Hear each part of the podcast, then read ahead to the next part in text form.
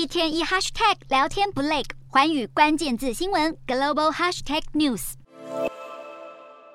握握手，简单寒暄。欧洲理事会主席米歇尔在十二月一号访问中国，与中国国家主席习近平展开会谈，两人也谈及欧中关系。米歇尔表示，欧盟坚持战略自主，坚持一个中国政策，并愿意和中方办好下阶段高层交往，加强沟通协作，更好共同应对能源危机、气候变化、公共卫生等全球性挑战。习近平则是提到，要共同确保产业链、供应链安全稳定可靠，反对脱钩断链。习近平也强调，中方将向欧洲企业保持开放，希望欧盟为中国企业提供公平透明的营商环境。而在乌俄战争方面，习近平重申，中方始终站在和平一边，将继续以自己的方式发挥建设性作用。米歇尔则是促请习近平运用他对俄罗斯的影响力，让俄罗斯在乌克兰问题上尊重联合国宪章。在美中交恶的情况下，米歇尔与习近平的会谈也显得格外重要，也显示欧盟有自己跟中国相处的一套方法。而先前美国总统拜登与习近平在印尼会晤之后，